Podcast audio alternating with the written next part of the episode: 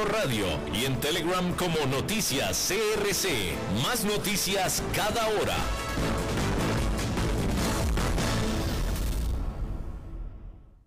CRC 89.1 Radio y Cadena Radial Costarricense no se hacen responsables por las opiniones emitidas en este programa. Transcomer, puesto de bolsa de comercio, presenta a las 5 con Alberto Padilla.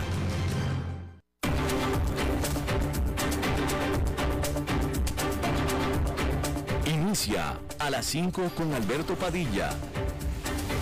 Un programa diseñado con el objetivo de llevarte diariamente un tema de actualidad, acompañado siempre de reconocidos editorialistas, de lunes a viernes a las 5 de la tarde por CRC 89.1 Radio. A las 5 con Alberto Padilla. Hola, ¿qué tal? Saludos, bienvenidos a esta emisión de A las 5 con su servidor Alberto Padilla. Muchísimas gracias por estarnos acompañando. Gracias por estar ahí. Le mando cálidos saludos desde la señal y las instalaciones de CRC 89.1 Radio en San José, Costa Rica, desde donde estamos transmitiendo hasta el punto, en el tiempo y en el espacio que usted nos está escuchando, porque estamos saliendo en diferentes vías, en todas disponibles, en cualquier aparato, a cualquier hora que usted nos quiera escuchar por ejemplo, en Facebook Live, en la página de este programa, a las 5 con Alberto Padilla. Estamos disponibles en el canal de YouTube de este programa. Estamos también en podcast, en las diferentes plataformas más importantes para ello. Por ejemplo, Spotify, Apple Podcast, Google Podcast y otras cinco importantes más. Aquí en Costa Rica, este programa que sale en vivo en este momento a las 5 de la tarde, se repite todos los días a las 10 de la noche aquí en CRC 89.1 Radio. En esta ocasión me acompaña al otro lado de los cristales, tratando de controlar los incontrolables, el señor David Guerrero, y la producción general de este programa, siempre poderosa, desde Bogotá, Colombia, a cargo del señor Mauricio Sandoval. Hay que comenzar diciéndole que el Banco de Inglaterra aumentó sus tasas de interés en tres cuartos de punto porcentual para alcanzar el 3% y se trata del mayor incremento en más de 30 años, mientras está batallando lo mismo que batallan todos los bancos centrales en este momento, que es combatir la altísima eh, inflación. Se trata de el octavo aumento de tasas consecutivo. El Banco de Inglaterra advirtió que el país afronta una recesión prolongada. Sin embargo, sugirió que las tasas no tendrían que aumentar hasta el nivel de 5,25%, que es lo que están esperando el consenso de los inversionistas. Y bueno,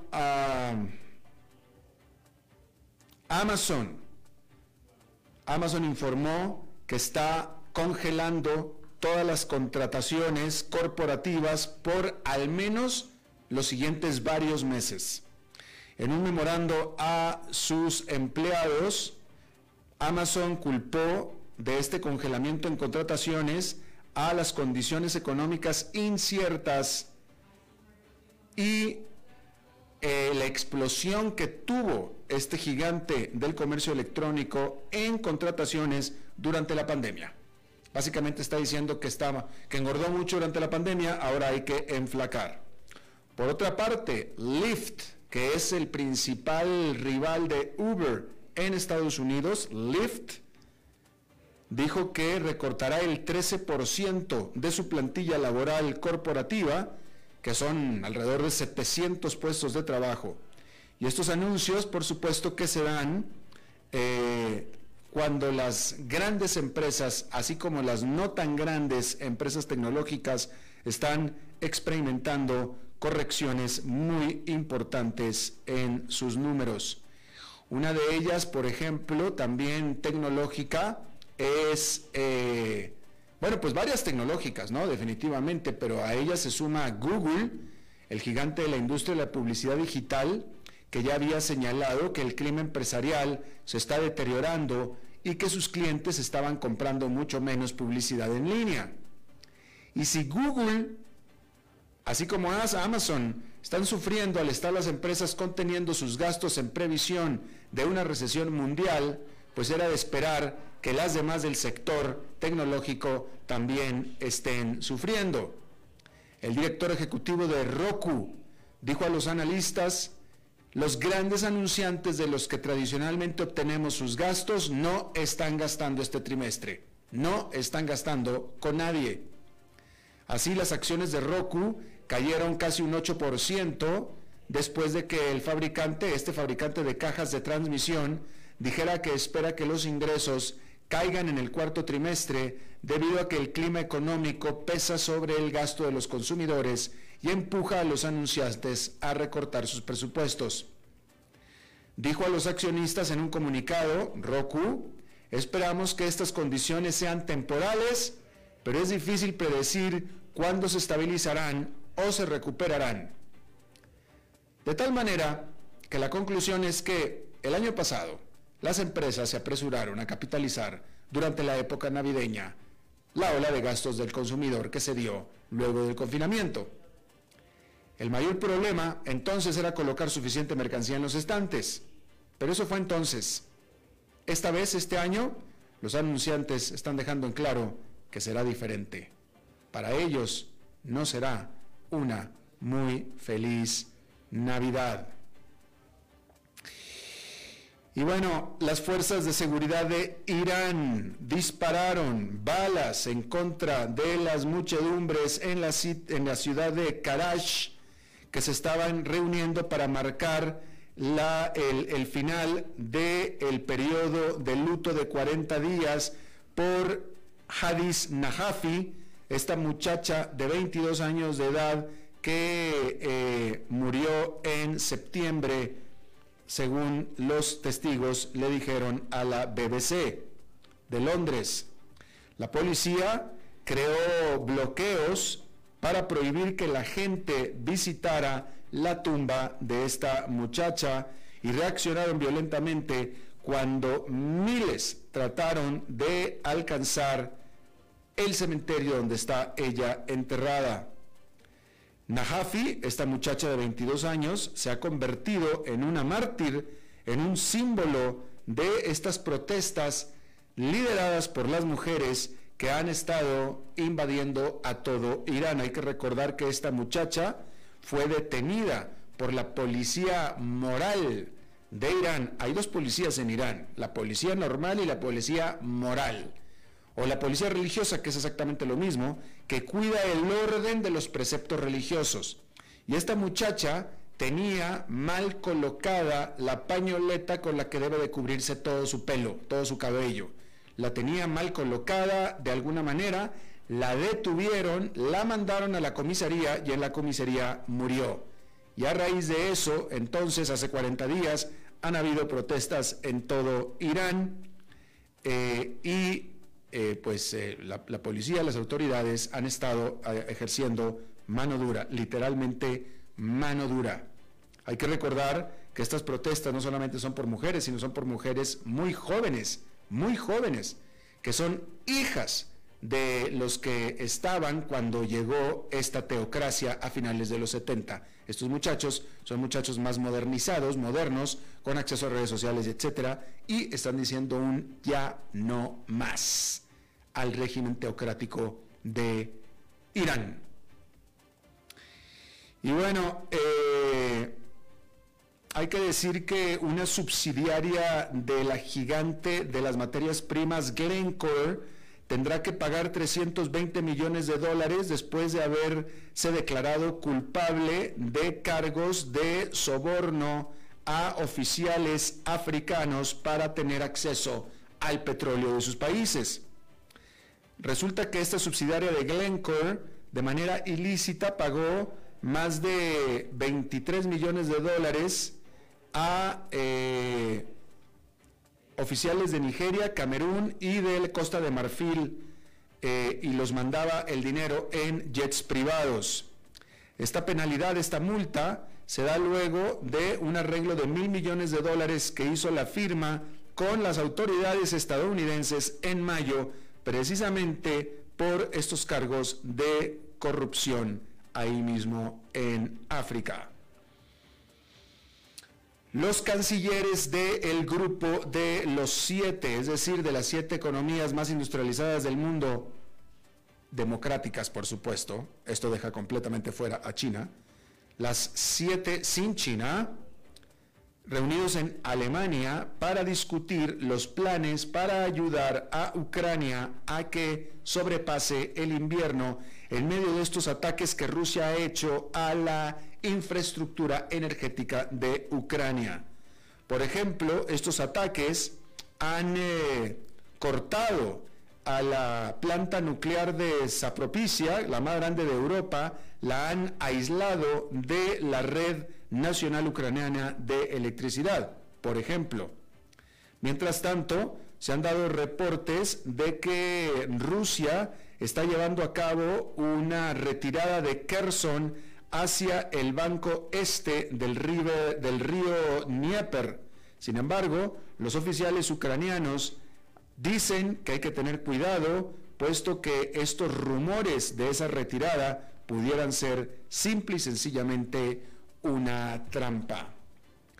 Y ya que estamos hablando de Rusia, hay que decir que con la producción automovilística nacional de Rusia sufriendo por el impacto de las sanciones occidentales, son las ventas de autos usados las que están liderando un resurgimiento y Japón representa más de las tres cuartas partes de las importaciones, según datos compartidos con la agencia de noticias Reuters.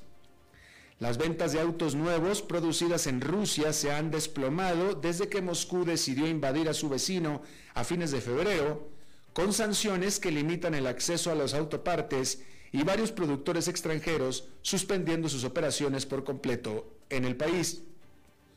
Su retiro, junto con el rublo más fuerte, ha impulsado la demanda de autos usados de Asia y los desafíos logísticos son parte culpables de que los precios sean hoy un 10% más altos en septiembre respecto de principios del año, dijo el Banco Central a fines del mes pasado.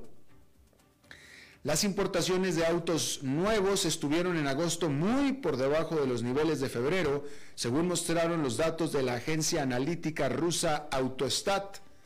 Pero la de los autos usados, las importaciones, se duplicaron con creces de 11.055 a 23.117, con la gran mayoría de ellos, el 76%, importados desde Japón, con Bielorrusia un distante segundo lugar, con una participación de solamente el 5,3%, según se muestra en los datos.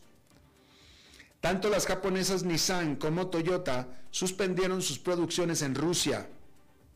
Después de que comenzara la invasión de Ucrania, la Asociación de Empresas Europeas, que representa a las empresas presentes en Rusia, revisó su pronóstico de ventas de automóviles nuevos para el 2022 a una caída de alrededor del 50% desde el crecimiento esperado del 3,3%. Entre enero y septiembre, las ventas de autos nuevos cayeron casi un 60% a 506.661 unidades, la gran mayoría provenientes de China.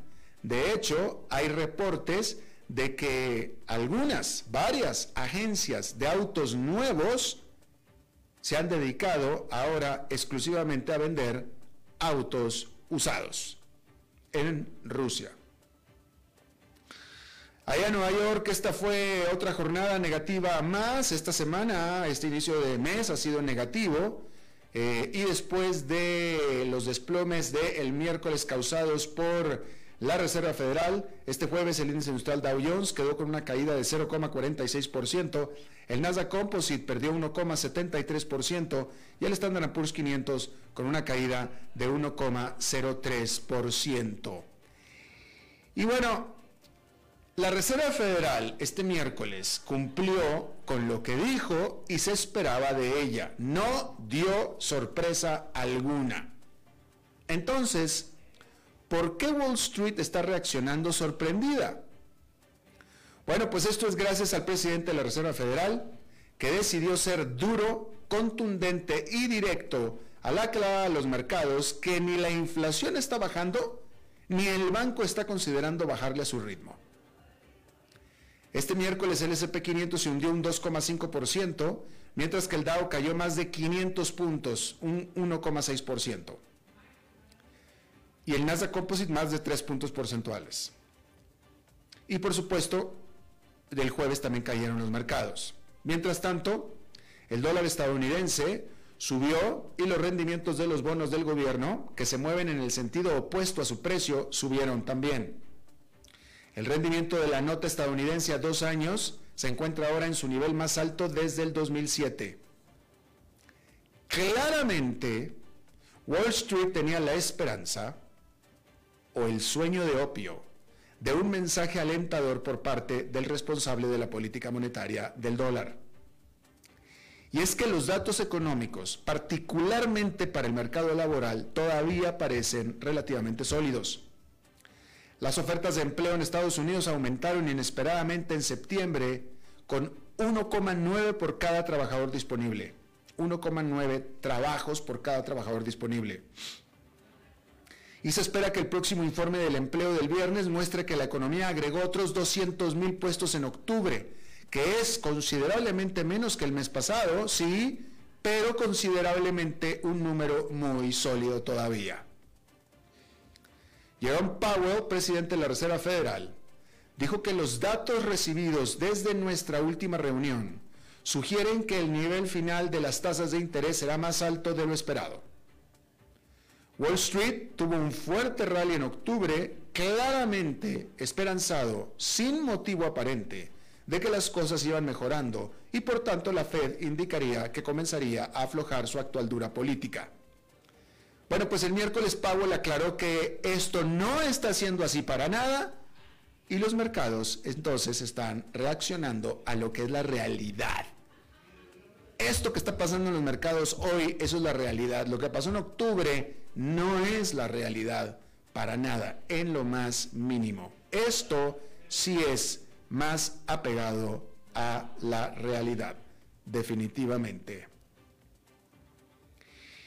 Y bueno, hay señales, cambiando de tema por supuesto, hay señales de que las cadenas de suministro finalmente están volviendo a la normalidad, lo cual podría ayudar un poquito a la inflación, porque hay que recordar que el principio, el mero principio, el inicio, la cuna de la inflación fue los problemas de la cadena de suministro. Ese fue el principio de la inflación la falta de artículos, elementos, etcétera, lo cual hicieron que se encarecieran. Y ese fue el inicio de la eh, inflación. Ya después se complicó todo el asunto, ¿no? Se hizo un cuadro complejo, pero ese es el inicio. Y bueno, el índice de presión de la cadena de suministro global, elaborado por el Banco de la Reserva Federal de Nueva York, ha estado cayendo considerablemente desde abril.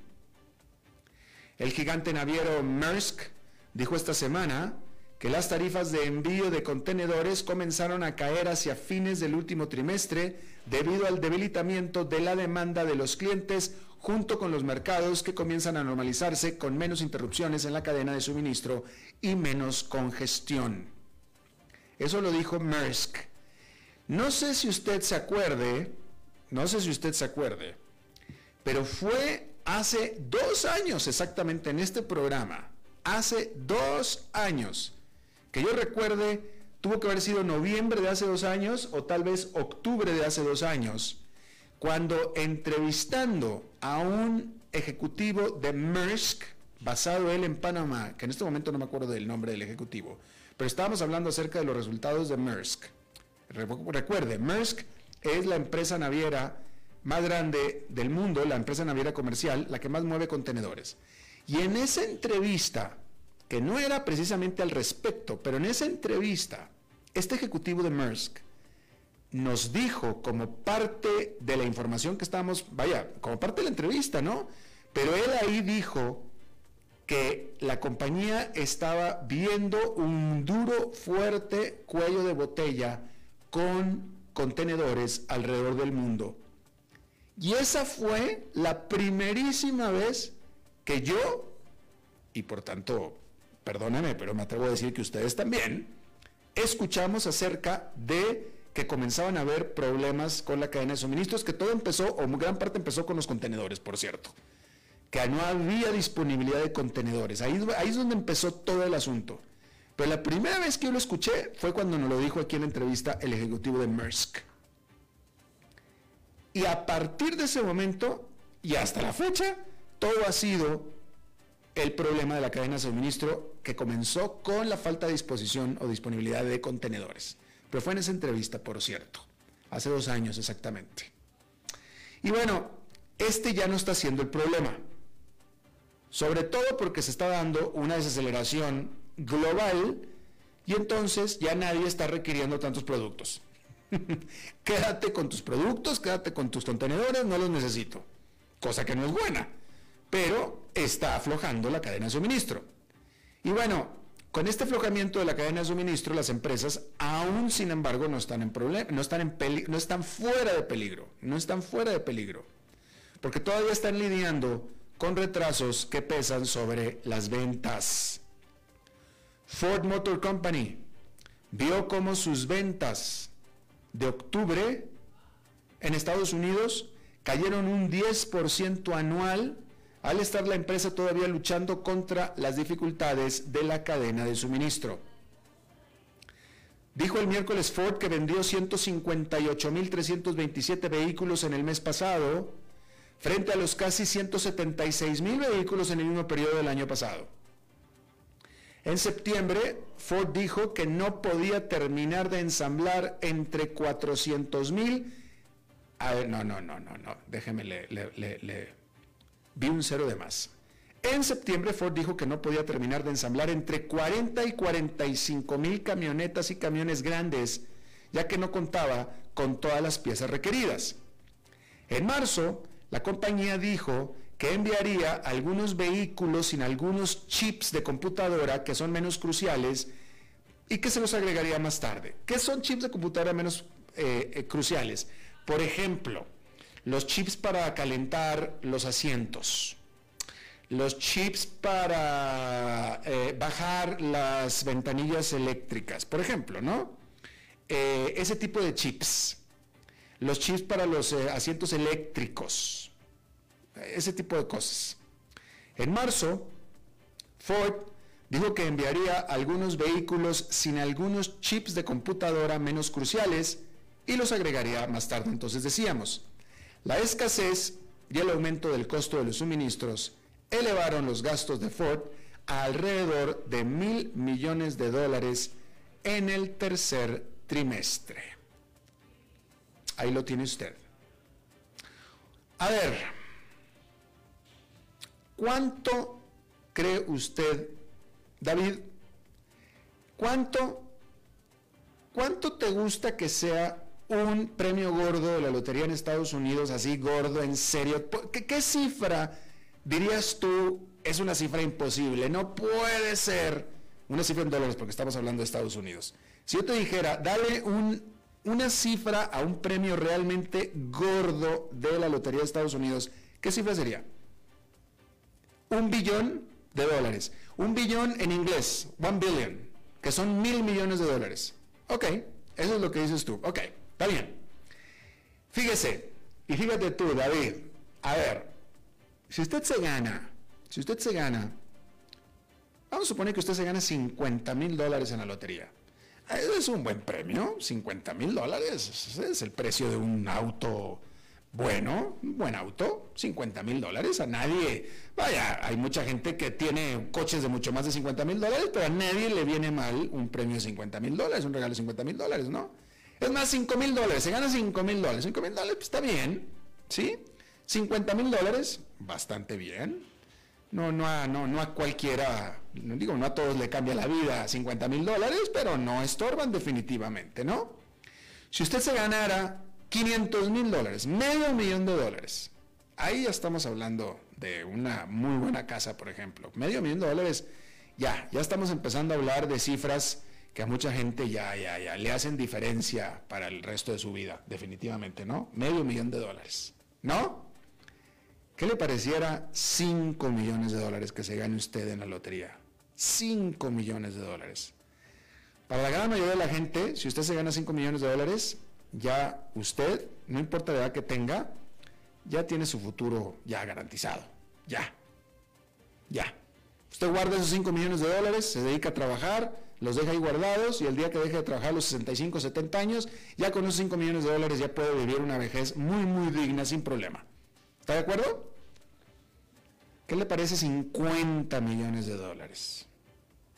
No, pues ya, ya con 50 millones de dólares, ya uno ya garantiza su vida y garantiza la vida de sus hijos. Que no vuelvan a trabajar, cosa que me parece terrible, pero en términos económicos así sería, ¿no? 500 millones de dólares que si usted ganara. 500, imagínese usted.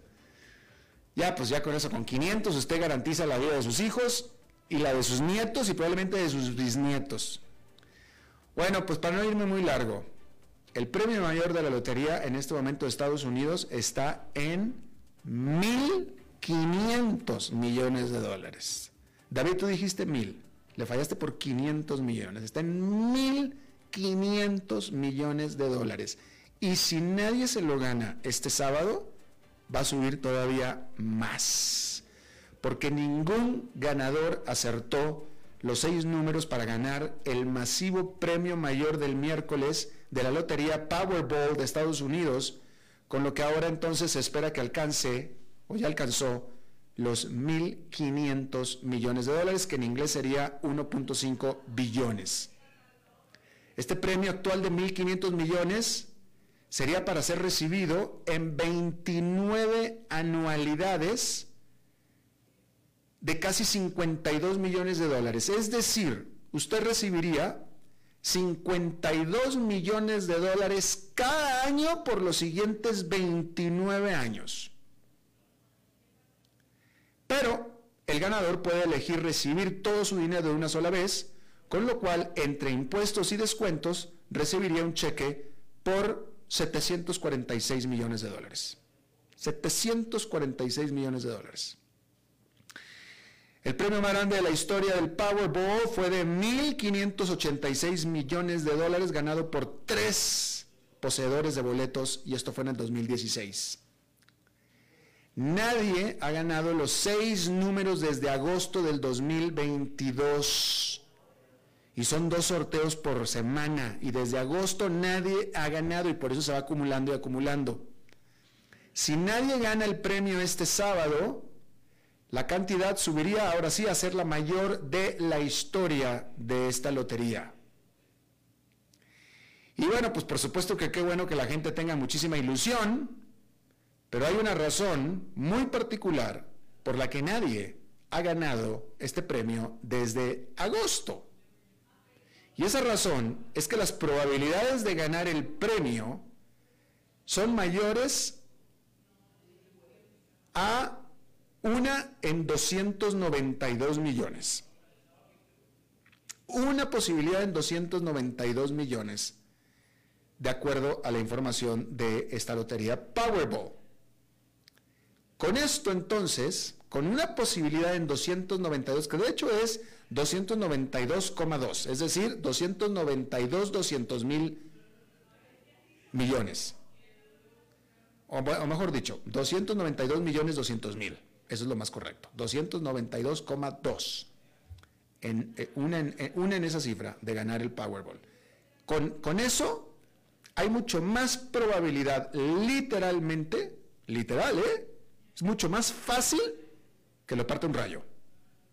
Literalmente. Va a ser más fácil que usted caiga muerto partido por un rayo que se saque la lotería de Powerball. Y sin embargo, alguien se va a sacar esta lotería. Pero fíjese usted, desde agosto nadie le ha pegado. Desde agosto. ¿Cuánta gente ha muerto partida por un rayo desde agosto? Muchísima. Y sin embargo nadie se ha sacado el Powerball, que ahora está en 1.500 millones de dólares. Si usted, si usted se la ganara, ¿sí? Y acepta el pago de anualidad de 52 millones de dólares cada año durante los próximos 29, usted automáticamente, automáticamente entra en la lista de billonarios del mundo. Automáticamente. Absolutamente. Usted sería en la lista Forbes de billionaires del mundo. Definitivo. Si acepta el pago completo, no, porque no le alcanzaría, porque tuviera nada más 746 millones de dólares, no tendría los mil millones. Pero si acepta la anualidad, sí, porque ese dinero ahí lo tiene, es usted, es suyo, no lo puede acceder, pero es suyo. Entonces usted sería un billionaire, pasaría inmediatamente a las filas de la revista Forbes, junto con Elon Musk, junto con eh, Bill Gates, con eh, Jeff Bezos, etcétera, etcétera, etcétera. Perfectamente. Y bueno, se vale soñar, ¿no? Mucha suerte. Vamos a hacer una pausa y regresamos con nuestra entrevista de hoy. A las 5 con Alberto Padilla, por CRC 89.1 Radio. Desde los verdes bosques de nuestra montaña nos llega agua Cerros de la Riva, agua fresca de manantial que te permitirá vivir en equilibrio, proteger tu salud y la de tu familia, libre de sustancias químicas, envasada sin alterar su naturaleza a 2.000 metros de altura. Agua Cerros de la Riva, naturalmente neutral. Búscanos como cerrosdelarriba.gmail.com. Llámanos al 8374 3229. Cerros de la Riva, Live Spring Water. Ok, gracias a todos por haber venido a la fiesta de despedida de don Alberto, quien cumple 30 años de trabajar para nuestra empresa. Y bueno, le llegó el día del retiro. Don Alberto, ¿por qué no viene acá y nos da unas palabras? Muchas gracias a todos. Solo puedo decirles que si alguien sabe de algún trabajito, que por favor me dicen. Es en serio. No me preparé para este momento y tengo que ver cómo consigo otro trabajo. No cometan el mismo error que yo. Transcomer, puesto de bolsa de comercio. Construyamos juntos su futuro. Somos expertos en eso.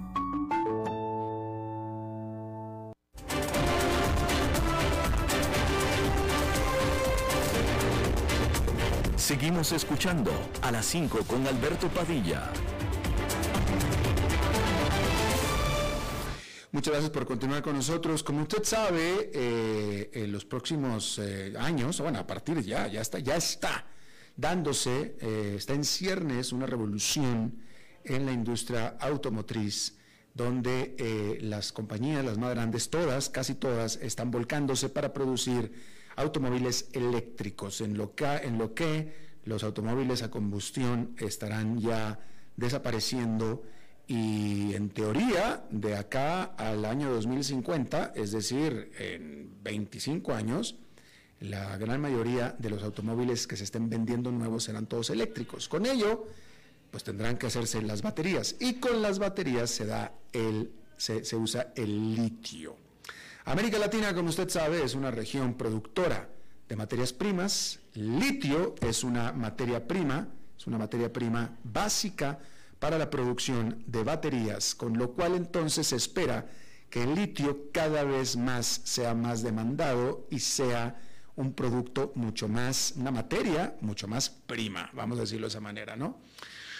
Vamos a hablar acerca de cuál es la posición de América Latina con respecto a la producción de litio que se viene sobre todo.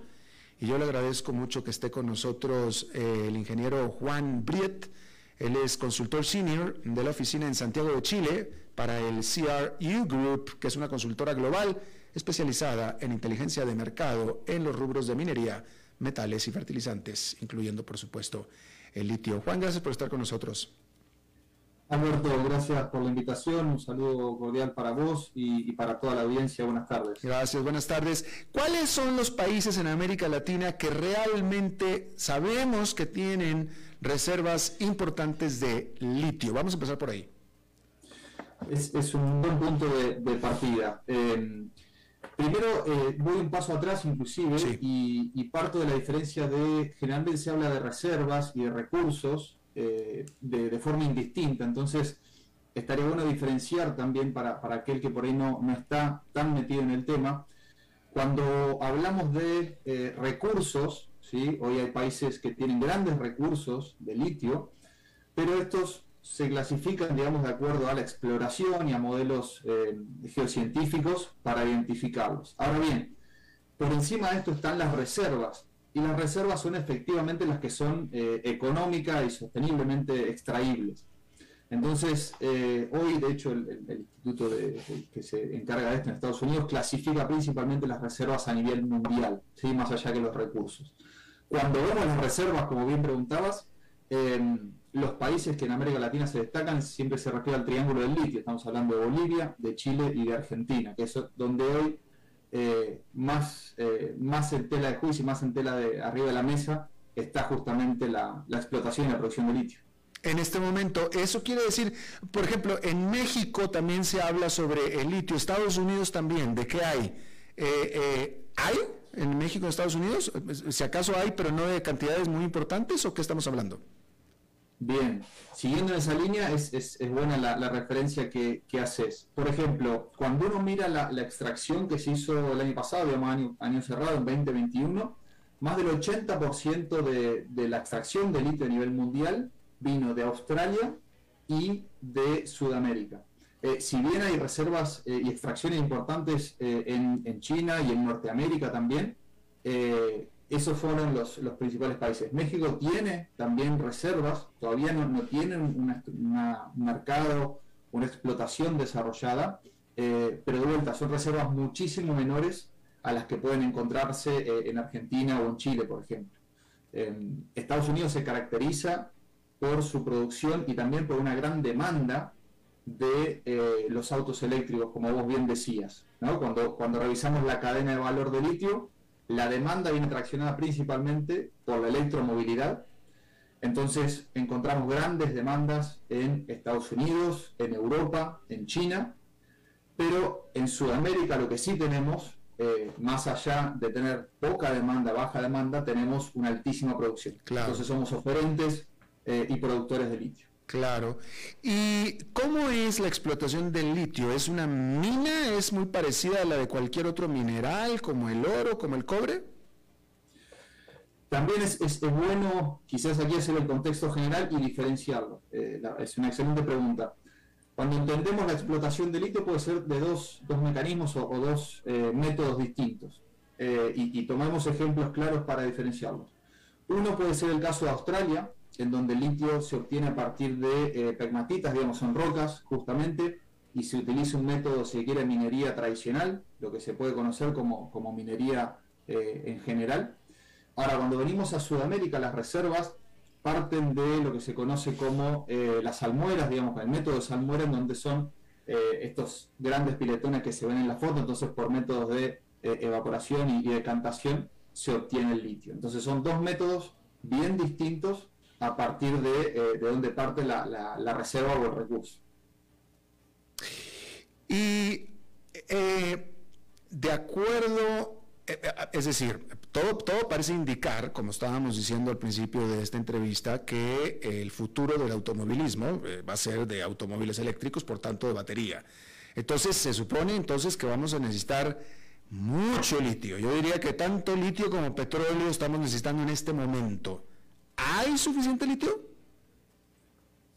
La verdad que es, eh, insisto, son, buenas preguntas porque Alberto Taral como va justo al punto que, son muchas de las consultas que nosotros recibimos habitualmente.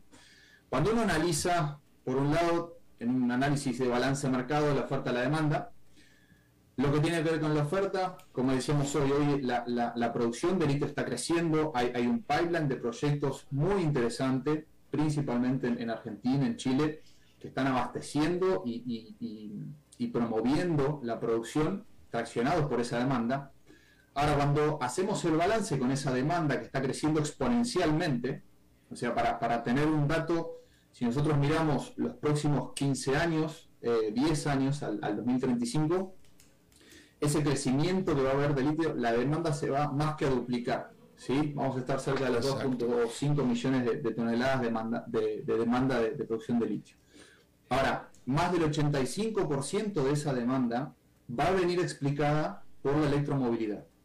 Entonces, claramente el crecimiento va a ser fenomenal.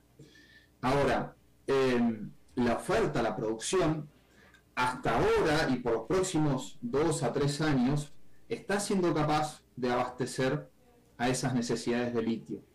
Lo que nosotros estudiamos desde, desde CRU, y, como bien decías al principio, que es, una consultora eh, global que se especializa en inteligencia de mercado, en estudiar justamente distintos mercados de commodities.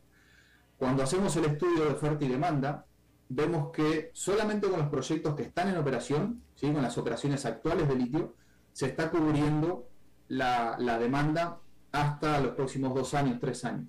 A partir de entonces, se empiezan a necesitar proyectos que ya están en construcción y están próximos a, comenzar a operar.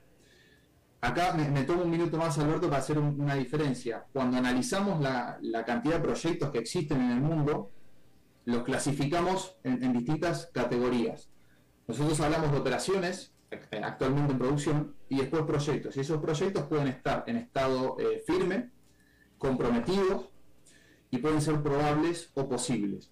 Entonces le asignamos una probabilidad de ocurrencia aquellos proyectos que las empresas dicen que van a hacer o que están efectivamente haciendo.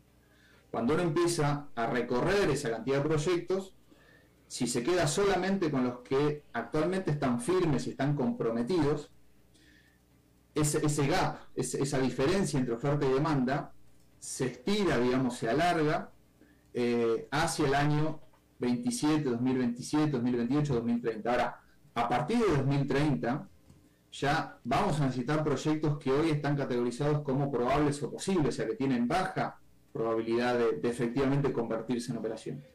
Entonces, volviendo al origen de, la pregunta, sin duda que la demanda va a superar a la oferta y eso es lo que estamos viendo, por lo menos en largo plazo, hasta 2040, eh, porque no hay tampoco proyectos firmes ni comprometidos a la vista que puedan abastecer al mercado eh, a partir de 2027, 2028, inclusive 2030. O sea, vamos a necesitar descubrir, encontrar más litio.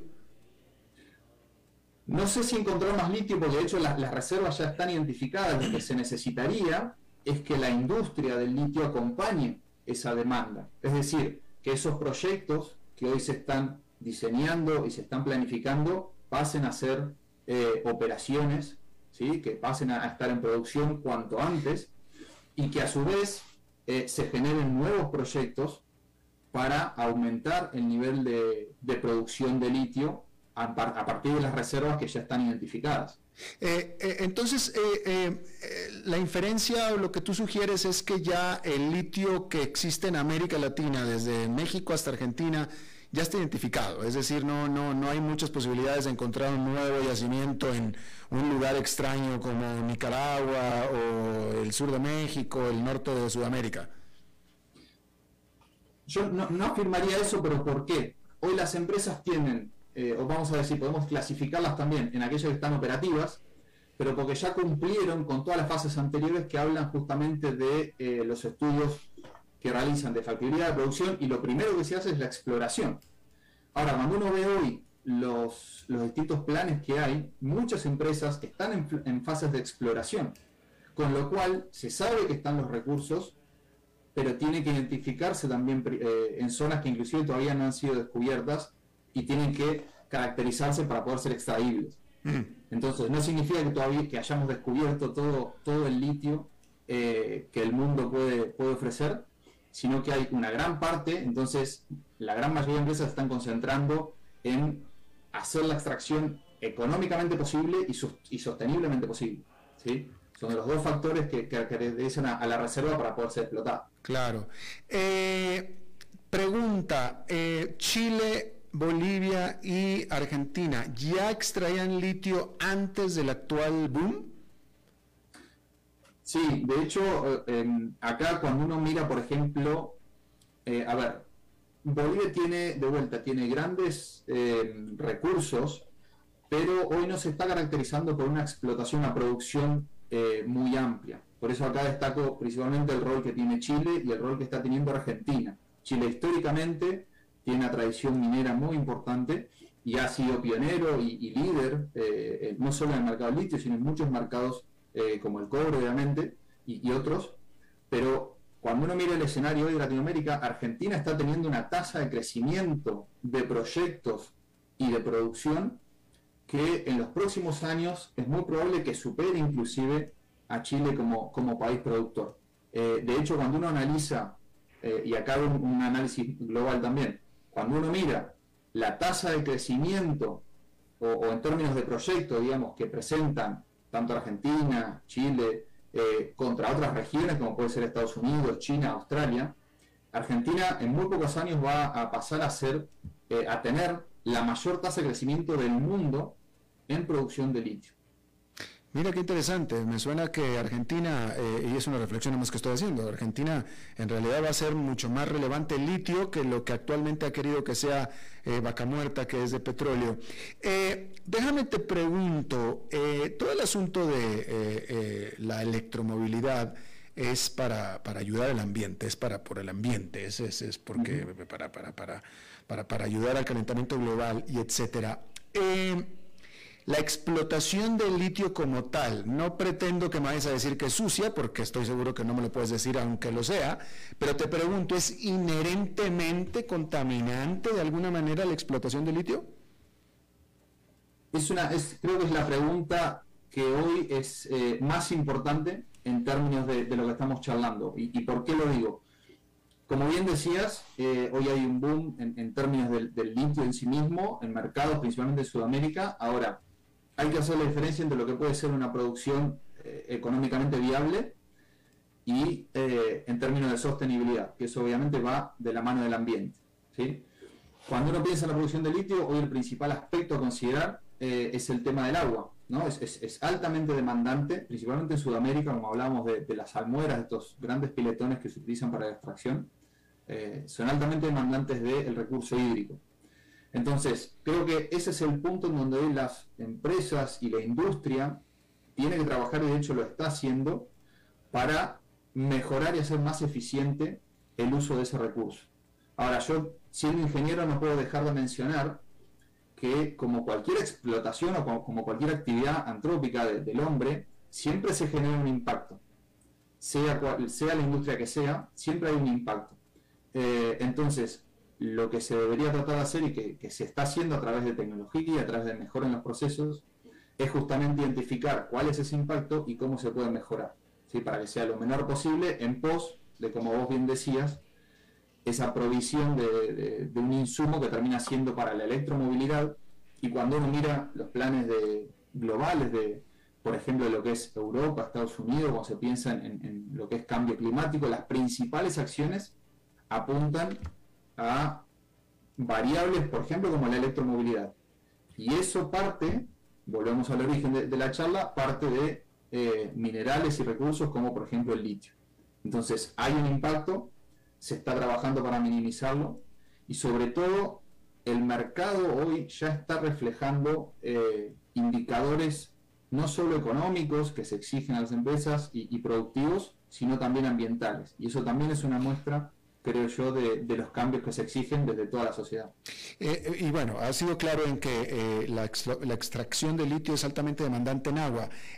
supongo que esa agua se puede reutilizar. Yo creo que de, principio las empresas o las mineras que explotan litio tratan las aguas, las reutilizan, las reciclan. Siempre todas estas industrias tienen sistemas de, em, de reciclado y de manejo de los residuos que generan. Entonces, desde ya que la, idea es que eso justamente no afecte al ambiente. Ahora acá, digamos, quizás la, la, principal preocupación, y respondiendo a tu pregunta, no, no va por el lado de el desecho contaminante, digamos, del desecho como tal, como a veces se entiende, sino que parte del uso del recurso. ¿no? Entonces, eh, ¿de dónde se consigue el recurso hídrico para las explotaciones? Y en eso, hoy, de hecho, están saliendo, cuando uno mira portales eh, a nivel global, están saliendo muchas eh, notas y como novedades respecto a las nuevas tecnologías y de cómo eso puede obviamente ser disruptivo para la producción no solo de litio, sino también de otras industrias en términos de uso del agua. Eh, entonces, y, y, acá, perdón Alberto que me tengo un minuto más, pero cuando uno mira hacia dónde vamos, como bien decía, va a haber una demanda fenomenal. Estamos pensando si la oferta va de, producción va a acompañar o no. Ahora esa producción va de la mano de una industria que crece y cada vez es más demandante no solo de eh, insumos primarios o, recursos como puede ser agua, pero también de mano de obra calificada, de, eh, un montón de, recursos sociales locales que hoy, por ejemplo, en Sudamérica se están priorizando mucho eh, para generar a nivel local el tema de proveedores y de trabajadores. Claro. Juan Riet, consultor senior de la oficina de Santiago de Chile para el CRU Group, esta consultora global especializada en inteligencia de mercado en minería, metales y fertilizantes. Te agradezco muchísimo haber charlado con nosotros esta tarde. Al contrario, Alberto, un gusto para mí y saludos para vos, cordiales, y para toda la audiencia. Que tengan muy buenas tardes. Gracias, igual para ti. Vamos a hacer una pausa y regresamos con más. A las 5 con Alberto Padilla, por CRC 89.1 Radio. Desde los verdes bosques de nuestra montaña nos llega agua Cerros de la Riva, agua fresca de manantial que te permitirá vivir en equilibrio, proteger tu salud y la de tu familia, libre de sustancias químicas, envasada sin alterar su naturaleza a 2.000 metros de altura. Agua Cerros de la Riva, naturalmente neutral. Búscanos como cerrosdelarriba.gmail.com Llámanos al 8374 3229. Cerros de la Riva, Live Spring Water. Ok, gracias a todos por haber venido a la fiesta de despedida de don Alberto, quien cumple 30 años de trabajar para nuestra empresa. Y bueno, le llegó el día del retiro. Don Alberto, ¿por qué no viene acá y nos da unas palabras? Muchas gracias a todos. Solo puedo decirles que si alguien sabe de algún trabajito, que por favor me dicen. Es en serio. No me preparé para este momento y tengo que ver cómo consigo otro trabajo. No cometan el mismo error que yo. Transcomer, puesto de bolsa de comercio. Construyamos juntos su futuro. Somos expertos en eso.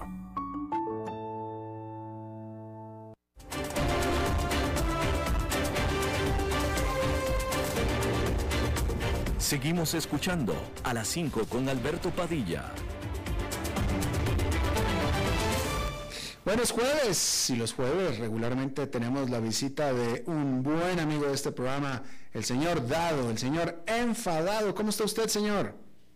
Alberto Padilla, te saludo a vos y a la audiencia. Bueno, acá estamos con la expectativa el martes 8 de noviembre, pocos días más, cinco días, una elección de medio término aquí en Estados Unidos, donde, bueno, puede ser lo que muchas encuestas anticipan, no una marea roja, o sea, el triunfo del Partido Republicano en varios estados, sino un tsunami, dicen algunos. Yo no sé, yo no sé qué puede pasar. ¿Usted lo duda? ¿Tiene dudas? Eh, bueno, ayer habló tu amigo Joe Biden, el presidente, y dijo, él, aparte de decir que la gran amenaza para Estados Unidos sigue siendo Donald Trump y la gente que lo sigue, o sea, ni una palabra acerca de la inflación, el aumento de los costos de la gasolina eh, y otros problemas más que tiene la economía de Estados Unidos y los consumidores, ni una palabra, solamente hablar de Trump y la gente que lo sigue, pero en un momento dijo, eh, refiriéndose a que Trump cuestiona las elecciones presidenciales del 2020, él dijo que no hay que cuestionar y que bueno, estas elecciones en medio término es muy probable que lleve varios días a ver quién ha sido el ganador, ¿no? Varios días, o sea, en las actuales circunstancias que hemos visto elecciones, no solamente en países desarrollados, sino en países del tercer mundo, que la noche antes que llegue la medianoche de, la jornada electoral, se sabe cuáles son los resultados. O sea, es llamativo que acá un presidente te diga que en la primera potencia económica mundial los resultados pueden variar, unos eh, pueden conocerse en unos cuantos días. Eso es algo que a mí me deja pensando, pero bueno, ya veremos. Eh, hay que estar atento a que si, bueno, los republicanos dan por hecho que los republicanos van a ganar y controlar la Cámara de Representantes, ahora lo que está en juego es el Senado, si llegan a ganar los republicanos, esto va a ser como un infierno para Biden y su surdaje. Yo no creo, a mí que si se da este último escenario, lo que vamos a ver es que el surdaje levantar la apuesta como está sucediendo en Argentina, como ha sucedido en Chile, que a derrotas de, medio término, o en el caso de Chile una derrota en el, referéndum por, por la Constitución, obviamente los gobernantes no van en defensiva o hacia atrás, sino que levantan la apuesta, lo cual causa mayores ¿no? Y otro tema que te quiero hablar rápidamente, Alberto, es cómo se alteró la ah, narrativa eh, oficial, o sea, del gobierno de Biden y por extensión del sudaje, con la toma de posesión de Twitter por parte de Elon Musk. Mm. Entonces Elon Musk el jueves, viernes de la semana pasada está full time, mañana va anunciar una ola de despidos, creen que va a ser el 50% de los empleados de Twitter. El primer día que él llegó, despidió a tres cabezas ejecutivas que son las responsables directas, una de ellas es una india, eh, que es la responsable directa de haber llamado a la prohibición de la cuenta de Donald Trump en Twitter y, muchísima otra gente, sobre todo conservadora, influencers, como se les dice ahora. Entonces, e, ese primer día llegó, llegó Musk y los eliminó. Pero ¿cómo ha cambiado la narrativa? Porque ahora, por ejemplo, los tweets de Biden están, como dicen acá, fact-checked. Entonces, cualquier boludez que ponen los interns que escriben en la cuenta de Biden, este, la gente en Twitter ahora, mando de más, le hace eh, el chequeo fáctico, ¿no? Esa traducción que se me ocurre. Y bueno, sucedió con unos cuantos tweets de, la cuenta de Biden y, uno de esos tweets eh, tuvo que borrar, que evidentemente era una mentira lo que estaba diciendo. Y como Twitter, antes de la llegada de Musk, eh, y, sobre todo antes de que ganara Biden, ellos hacían ese procedimiento de, de datos eh, cuando estaba Trump. Subió Biden, empezó a tuitear las dice que tuitea la gente de Biden y eso desapareció por completo. Eh, eh, yo, yo el punto es este, con Elon Musk al, al frente. Sí, Hola. sí, sí, sí, decía. Sí, sí, me pareció que habías querido decir algo, pero se, veía como una estática. No, no, te decía que con Elon Musk en Twitter, eh, los demócratas y el surdaje, el comunismo, el socialismo, que ahora es dominante, sus ideas por lo menos en este país, este, pierden un gran aliado en la ecocámara que es la que hacía circular, por lo menos en redes sociales, y aquí Twitter, recordamos, no es tanto en América Latina, pero en Estados Unidos la, la influencia, el poder de Twitter todavía es muy grande a nivel de lo que clásicamente conoce como impacto, la influencia en la opinión pública, ¿no? Esto se ha roto, vamos a ver qué pasa rumbo a la presidencia del 2024 eh, con esta, este nuevo perfil y eh, yo, hubiera pensado, yo hubiera pensado, señor Dado, que eh, aquellos que han estado recurrentemente siendo reprendidos y reprimidos en las redes sociales y fact-checked y, boletinados e incluso suspendidos etcétera, estarán de plácemes con la llegada de Elon Musk, usted entre ellos. Yo te plácemes porque mi agenda es pública, es transparente y yo estoy a favor de la libertad de expresión, cuanto más absoluta sea mejor eh, que es la primera enmienda acá de Estados Unidos, por supuesto que estoy, nadie debería ser prohibido por sus opiniones, que de eso estamos hablando. Ahora, el manejo de la información falsa es otro tema, ahí no tiene nada que ver la expresión, pero también entra la libertad de expresión cuando vos tienes que revelar o tienes el derecho a publicar hechos que han sucedido, como la laptop Hunter Biden, que Twitter censuró y censuró al órgano de prensa que la dio a conocer, ¿no? Y bueno, ahora eso se dio vuelta, inclusive un jurado investigador encargándose de ese tema. Pero sí, por supuesto, estoy contento con esto que está pasando y estoy contento con el hecho de que al surdaje, a los comunistas, socialistas del país y del mundo también, que tiene una agenda diabólica, eh, se les corte este apoyo, esta base que tenían en Twitter. De acuerdo. Ya para despedirnos, porque nos tenemos que ir, ya nos pasamos. Este, ¿Cuántas veces a usted lo han este, reprimido y facteado y boletinado en redes sociales, señor Dado? Eh, más en Facebook, me han, me han mandado a la prisión de Facebook, es decir, que no me permitían publicar nada.